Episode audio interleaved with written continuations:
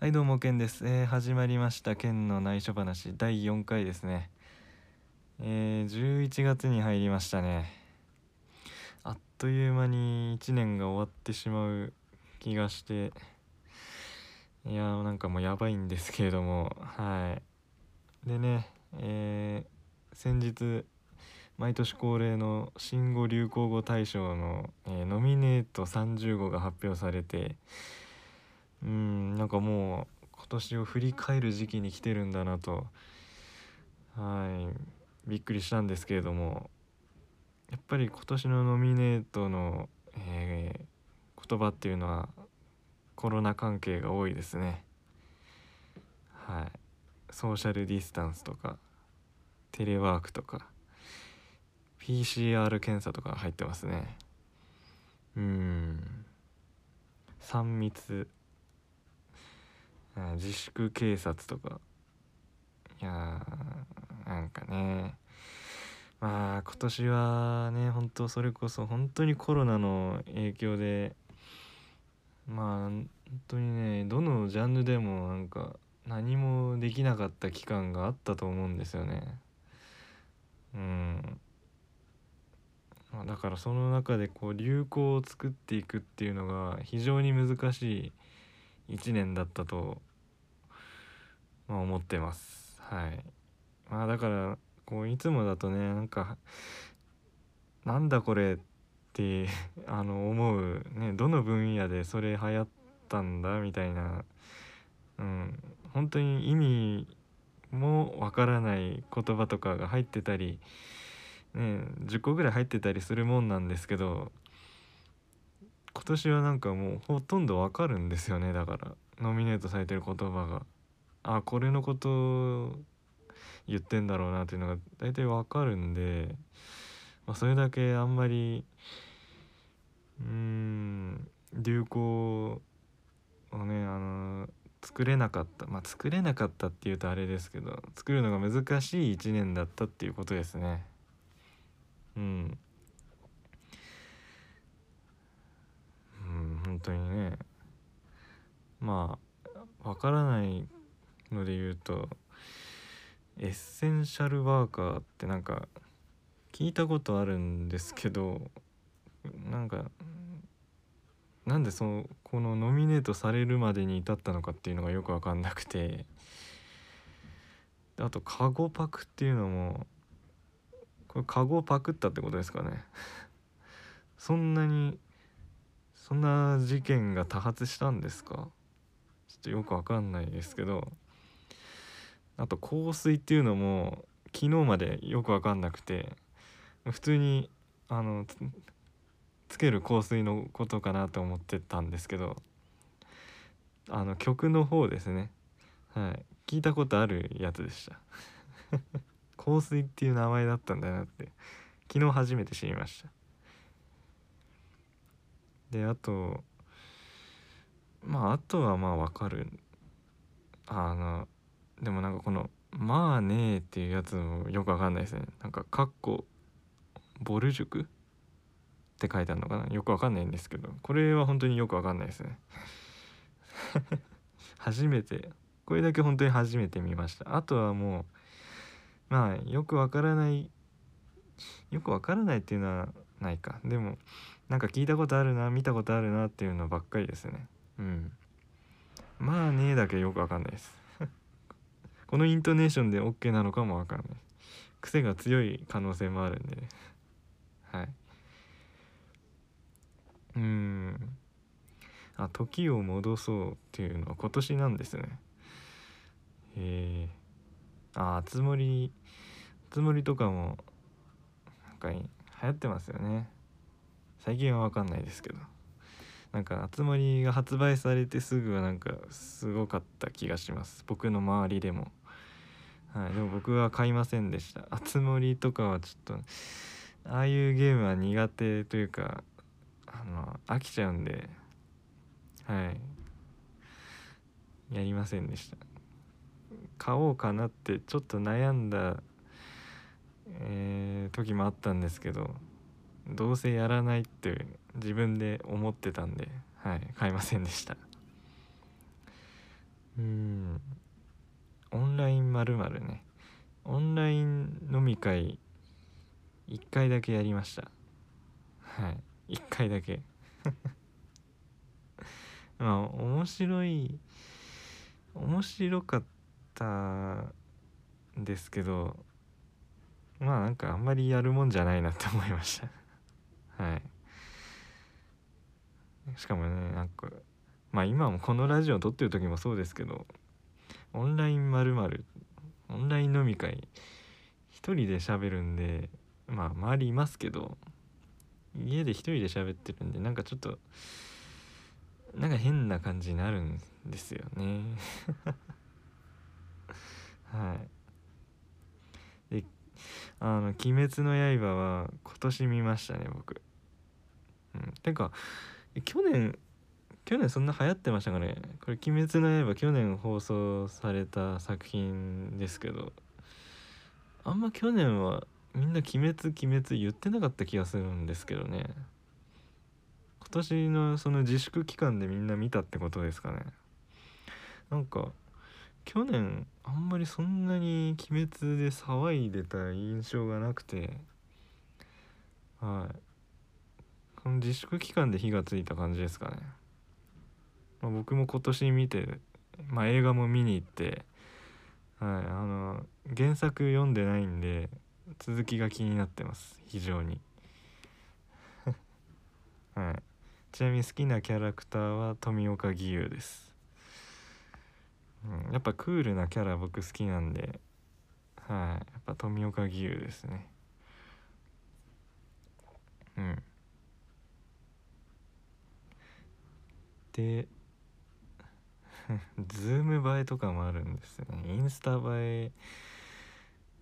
インスタ映えよりズーム映えの方が大事かもしれないですよね。ズーム映えって絶対自分の顔の話ですよねやっぱ。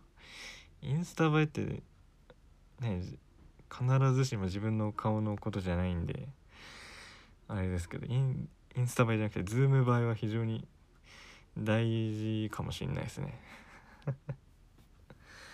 はいでまあまあ多分ですけど予想ですけど対象に選ばれるのは、まあ、この中だったら「鬼滅の刃」なんじゃないかなっていう気はしますけどね。うん。どの世代にもなんか人気っていう話なんでまあそれもまたなんかびっくりなんですけどね。はい、で子供に人気っていうのがその小学生とかに今人気っていうのがまあびっくりでいや第1話とかなかなかのグロさなのに今の小学生は耐えきれるのかと。はい。そっちの衝撃があるんですけど。まあ本当にどの世代にも人気なのだとしたらやっぱ対象は「鬼滅の刃」になるんじゃないかなと。はい。そっとそれ以外は考えられないですね。うん。まあ対象は12月1日に発表されるみたいなんでまあちょっと楽しみにしておこうと思います。はい。でまあ個人的な流行流行語大賞っていうのを、まあ、考えてみたんですけどまあ今年はですね、まあ、やっぱあの外に出れないっていう期間もあったりしてまあ何をしたかっていうと、まあ、結構アニメを見てたんですね。はい、まあ、家にいる時間が多いんで何をするかって言ったらやっぱアニメかアニメを見るかゲームの2択しかなくて個人的には。まあ筋トレとかもしたりしてましたけどまあ主にその2つででまあゲームだとちょっと限界があるんでまあアニメ見るようにしてはい。今年の作品もまあ何何個か見てでまあ過去のやつ自分が見てないやつとかも何本か見たりしてたんですけどまあ個人的に今年こう一番来たなっていうのが「ダイヤのエース」っていうアニメではい。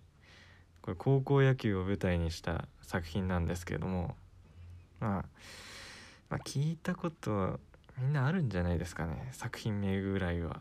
はい。どうですかね。うん。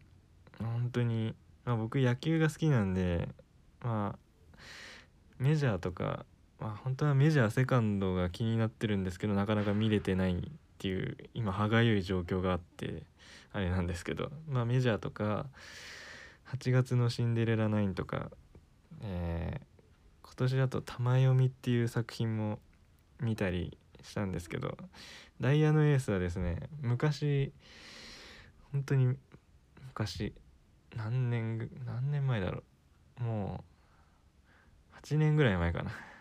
漫画で漫画をねちょっと読んでた時期があったんですけどまあその時はその時もねハマってたんですけどまあある時を境に見なくなって、まあ、多分部活で忙しくなってなんかこう見れなくな見れなくなったっていうか一旦こう離れたというかはい。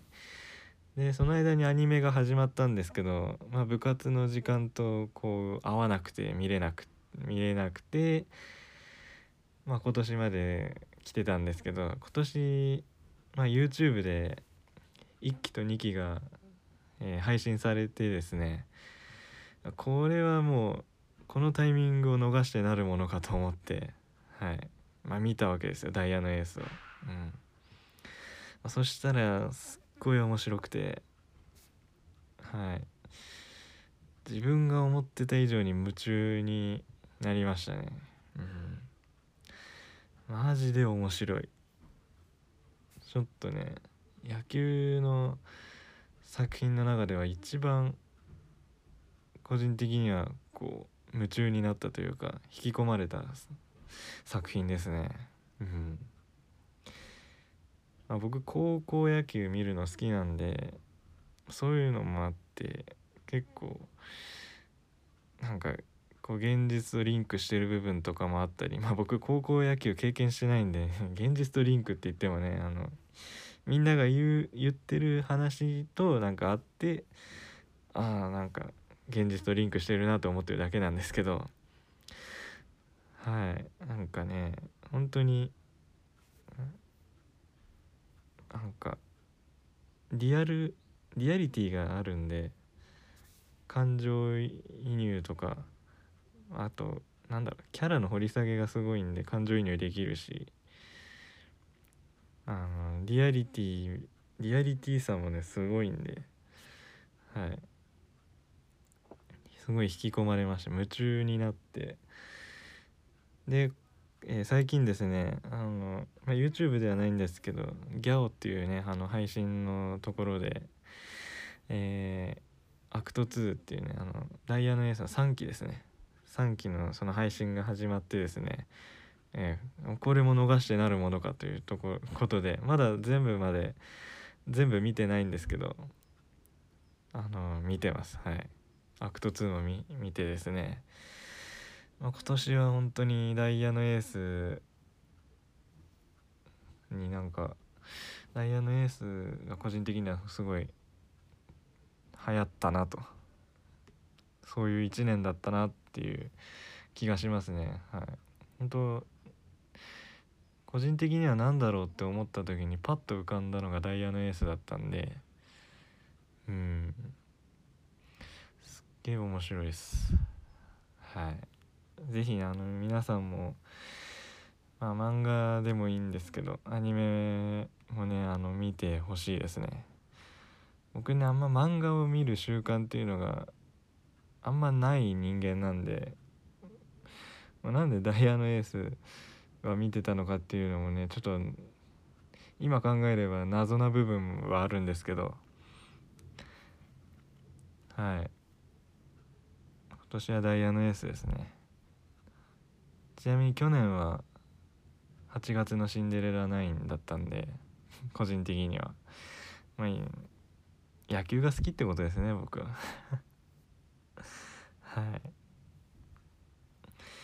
でねダイヤのエースは BGM とかオープニングエンディングの曲とかもなんかもう全ての全てがハマったんでうんこれはですねあの